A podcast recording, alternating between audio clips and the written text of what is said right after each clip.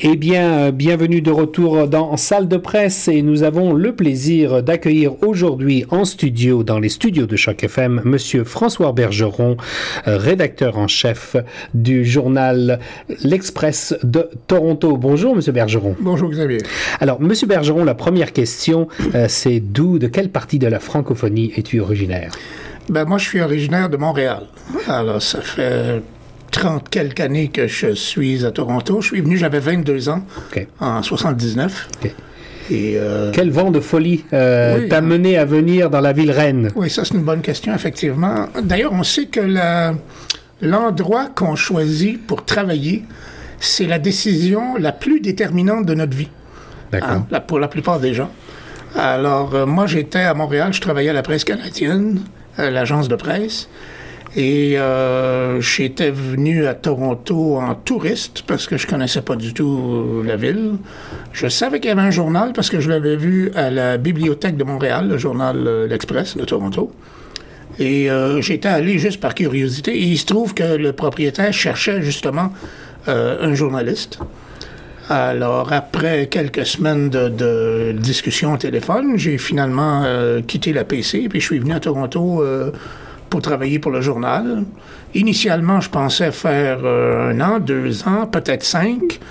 Mais évidemment, quand tu te réveilles au bout de 20-25 ans avec euh, tes, établis, tes rédacteurs en chef, tu as une femme, tu as des enfants qui sont à l'école française, tu te dis, ben écoute, on dirait que je suis là pour rester. Là. Voilà. Alors, les premières impressions, donc il y a 30 ans, les premières impressions lorsque vous êtes arrivé à Toronto, euh, comment c'était? C'était déjà en train de changer. C'était plus le Toronto euh, très anglais de Robert Charlebois là, qui dit que ça fermait un petit peu trop tôt. Euh, et c'était déjà multiculturel, pas autant qu'aujourd'hui. Alors, c'était le Toronto en transition. La francophonie euh, commençait à s'établir. Le centre francophone existait déjà. Il y avait même un autre centre francophone, un centre culturel, la Chasse-Galerie, qui a fermé peu après. Euh, mais c'était encore embryonnaire. Il n'y avait pas autant d'écoles qu'aujourd'hui. Il n'y avait pas de conseil scolaire, mais il y avait des écoles françaises. D'accord. Alors, ça, ça commençait. Là. La francophonie torontoise, à l'époque, euh, aujourd'hui, la francophonie torontoise est très variée diverse. Est-ce qu'elle l'était à cette époque? Elle n'était pas aussi diverse, mais elle était plus divisée. Dans le sens où les Acadiens se regroupaient autour de la paroisse Sacré-Cœur, les Québécois ben, disons, autour de la chasse-galerie, du centre francophone, euh, de, quelques activités comme la, Saint-Jean. Les Français de France étaient autour du consulat de l'Alliance française. Euh, L'Express, d'ailleurs, nos bureaux étaient au sous-sol de l'Alliance française. On louait des, bureaux dans leur sous-sol. Euh, mais finalement, tout ce monde-là a fini par travailler ensemble parce que divisé, on n'est pas on n'est pas assez nombreux. Donc, euh, aujourd'hui, effectivement, la, francophonie est beaucoup plus variée avec l'immigration euh, d'Afrique, entre autres. Mais elle est beaucoup plus unie, à mon avis, dans le sens où on travaille pas mal ensemble, les, Québécois, les Français, les, Européens, les gens qui mm. viennent d'Afrique. Mm. Alors ça, ça se passe un peu mieux, à mon avis. On va parler de vous un petit peu comme tout à nouvel arrivant euh, dans, un, dans une ville et dans une nouvelle province. Quels sont les ajustements que vous avez dû faire, à la fois professionnels, personnels? Ben, moi, j'étais assez jeune à cette époque-là et je m'habitue personnellement assez facilement à un nouvel environnement. Donc, euh, je, ça m'a pas... J'étais déjà bilingue. En plus, je parlais déjà anglais. Euh, pas, pas disons aussi bien qu'aujourd'hui, bien que je ne le parle pas parfaitement. Mes enfants parlent mieux anglais que, que moi. Mais euh, j'étais quand même déjà bilingue. Donc je, je, me débrouillais déjà et je m'adapte. J'avais déjà voyagé avant pour euh, remarquer que ça me prenait pas longtemps dans une ville pour euh, prendre le pouls puis finalement hmm. m'assimiler assez rapidement. Alors, j'ai pas eu beaucoup de, de problèmes d'adaptation. J'ai déménagé plusieurs fois les, les six, sept premières années avant de finalement acheter une maison. Et là, je, suis là depuis ce temps-là. Donc, euh, moi, j'ai pas eu tellement de problèmes d'adaptation. Un rappel euh, que vous écoutez Choc FM 105.1 et que vous écoutez aussi l'émission Salle de presse. Et Salle de presse aujourd'hui a le très grand plaisir d'accueillir François Bergeron, rédacteur en chef du journal L'Express de Toronto. Alors, Monsieur Bergeron, on a parlé un peu de votre arrivée dans la ville. Euh, quels sont les changements que vous avez constatés dans cette ville au cours des 30 dernières années?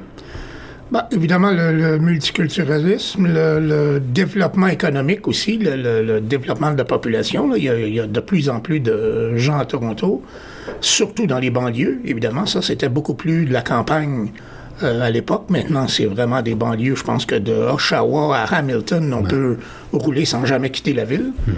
Euh, du point de vue démographique, euh, ben là, la francophonie a quand même gagné beaucoup en nombre euh, dans la population, bien qu'en pourcentage, on a gagné juste un petit peu. Mais quand même, c'est quand même important en nombre d'avoir euh, d'avoir une masse critique euh, de francophones. maintenant, si vous deviez choisir le fait le plus marquant de votre vie torontoise, lequel est-ce que vous choisiriez? Bah, c'est sûr que quand on, quand on, je sûr que la naissance de nos enfants, c'est quelque chose de, d'assez impressionnant. Ouais.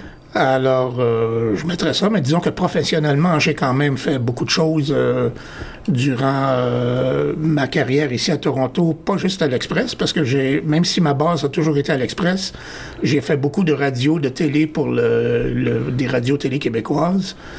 j'ai travaillé pour le Journal de Montréal, le Journal de Québec, parfois là-bas, parfois à distance, à partir d'ici, comme chef de pupitre ou, mm. ou adjoint au directeur d'information, des choses comme ça. Alors, j'ai quand même fait beaucoup de, de, sortes de médias. Euh, j'ai fait à un moment donné, pendant trois ans, un journal mensuel en anglais de nouvelles européennes. Alors, euh, j'ai essayé de toucher à beaucoup de, choses, mais ma base était quand même toujours au Journal de l'Express. Alors, une phrase, une question avec un si. Si vous devez refaire, euh, refaire cette expérience, le referiez-vous? Oui, écoute, vous m'aviez envoyé des questions avant, et c'est franchement la question la, plus difficile, euh, parce qu'il y a effectivement... tu es, souvent en train de te demander, ben, si j'avais fait ci, on serait rendu là. Si j'avais fait ça, je serais pas, j'aurais pas eu ça. Euh, c'est très difficile à répondre, cette question-là. Euh, je ne pense pas d'ailleurs que ça sert à grand-chose de regretter des, euh, décisions qu'on n'a pas prises.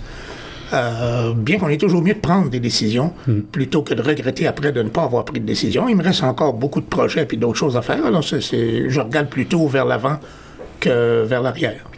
Euh, vous écoutez l'émission Salle de presse et un rappel que Salle de presse est financée par le gouvernement du Canada par le biais du programme Nouveaux Horizons pour les aînés.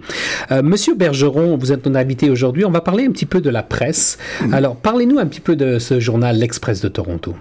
Ben, L'Express, c'est un hebdo euh, c'est l'hebdo francophone de Toronto vraiment depuis 40 ans, plus que 40 ans, 41 maintenant. on tire toujours à 20 000 copies. On a beaucoup moins d'abonnés, évidemment, qui reçoivent le journal par la poste, beaucoup plus de gens qui le ramassent dans d'autres euh, dans d'autres euh, lieux, des cafés, des trucs comme ça. Il est diffusé aussi dans les écoles. Les étudiants le rapportent, les jeunes surtout le rapportent à leurs parents. Bon. Euh, donc, il y, a une grosse distribution. On développe maintenant aussi le territoire vers la péninsule du Niagara. Il y a beaucoup de gens dans la péninsule, à Hamilton, à Niagara, Sainte Catharines, même plus loin que ça, qui veulent avoir le journal. Alors, on, a une distribution maintenant dans ce coin-là. Euh, donc, euh, ça, le, territoire s'étend, et il s'étend aussi, bien sûr, à cause de l'Internet. On a, l'Internet n'existait pas avant. Maintenant, on a beaucoup de lecteurs sur Internet. On est un des sites certainement les plus dynamiques. On est le, journal papier hebdomadaire le plus important à travers le Canada en mm. termes de, de mm. tirage. Mm. Euh, donc, c'est quand même important, mais c'est sûr qu'on n'est plus dans l'âge d'or de la presse écrite. Alors, la presse écrite décline beaucoup euh, à travers euh, le monde, en fait, parce que essentiellement, les petites annonces ont migré vers l'Internet et les grands quotidiens étaient financés essentiellement par tous ces, cahiers de, petites annonces mm-hmm. qu'ils avaient. Nous, on n'a jamais eu, en fait, beaucoup de petites annonces. Donc, ça, ça a moins affecté de, de ce point de vue-là. Et de fait, dans la presse écrite papier, les journaux euh, qu'on appelle des journaux euh, niches, de marché de niche, euh, survivent plus longtemps que des journaux généralistes. Et évidemment, un journal francophone à Toronto, c'est une, c'est une niche. Donc, on, est là encore pour un bout de temps. On essaie de trouver le moyen de migrer, nous aussi, vers le web, tout en faisant en sorte que ce soit profitable. C'est ça le c'est ça la, difficulté ces temps-ci, parce qu'un Internet est tellement fragmenté que c'est beaucoup moins payant que la presse écrite euh, l'était avant. Alors, on a parlé de la, de la presse écrite. Si on parle, on parle maintenant de la presse en général, comment ça a changé au, cours des dernières années? Ben, toujours avec l'arrivée de l'Internet et des médias sociaux, Facebook, Twitter, ça a diminué d'abord beaucoup euh, l'attention, le temps d'attention des gens. Sur, Internet, les gens ne se rendent pas au bout des articles, ou du moins, à moins d'être extrêmement intéressés par, euh, par un sujet. Euh, essentiellement parce qu'ils sont bombardés vraiment d'informations. Je pense que les médias sont tous en train de migrer. Puis ça, je parle de journaux, télé, radio, web. On est tous en train de migrer vers une sorte de médias qu'on va peut-être juste appeler un média, qui va être sur le web, évidemment, mais qui va contenir des articles écrits, qui va contenir du vidéo, de l'audio. Donc, tout, tout, finalement, tout le monde va tout avoir. J'imagine que quelque chose comme Radio-Canada va avoir plus de, de vidéos que nous euh, à l'Express, mais mm. on, on va en avoir, on en a nous aussi. Mm. Euh, et inversement, ils vont avoir moins d'articles mm. euh, écrits que les journaux. Mais tout ça est en train de se fondre en une seule... Euh, il y a une espèce de convergence de, de, tous les médias en un seul modèle Internet qui reste qui reste à financer. Là, on va voir comment ça peut se financer. Une dernière question. Euh, la presse est parfois euh, visée par les, les, les, hommes politiques comme étant euh, euh biaisés. il y a eu des attaques de, de, de, la presse. Comment est-ce que vous réagissez vis-à-vis de ça? Ben, les gens disent souvent les médias sont comme si, mais les médias c'est pas hmm. quelque chose de monolithique. Ouais. Il y a des médias de gauche, de droite, il y a des médias qui sont plus euh, spécialisés sur certaines choses. C'est impensable de parler des médias en général. C'est vrai que nos grands médias, disons euh, le Toronto Star, Radio-Canada, sont parfois biaisés. Mais on peut pas dire que tous les médias sont biaisés.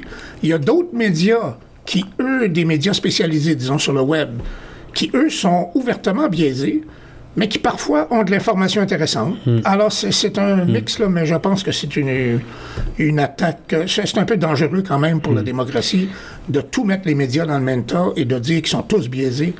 Et souvent, même ceux qui disent ça, c'est d'autres médias qui se posent en en disant que nous, on n'est pas biaisés, alors que c'est souvent les plus biaisés. Ouais.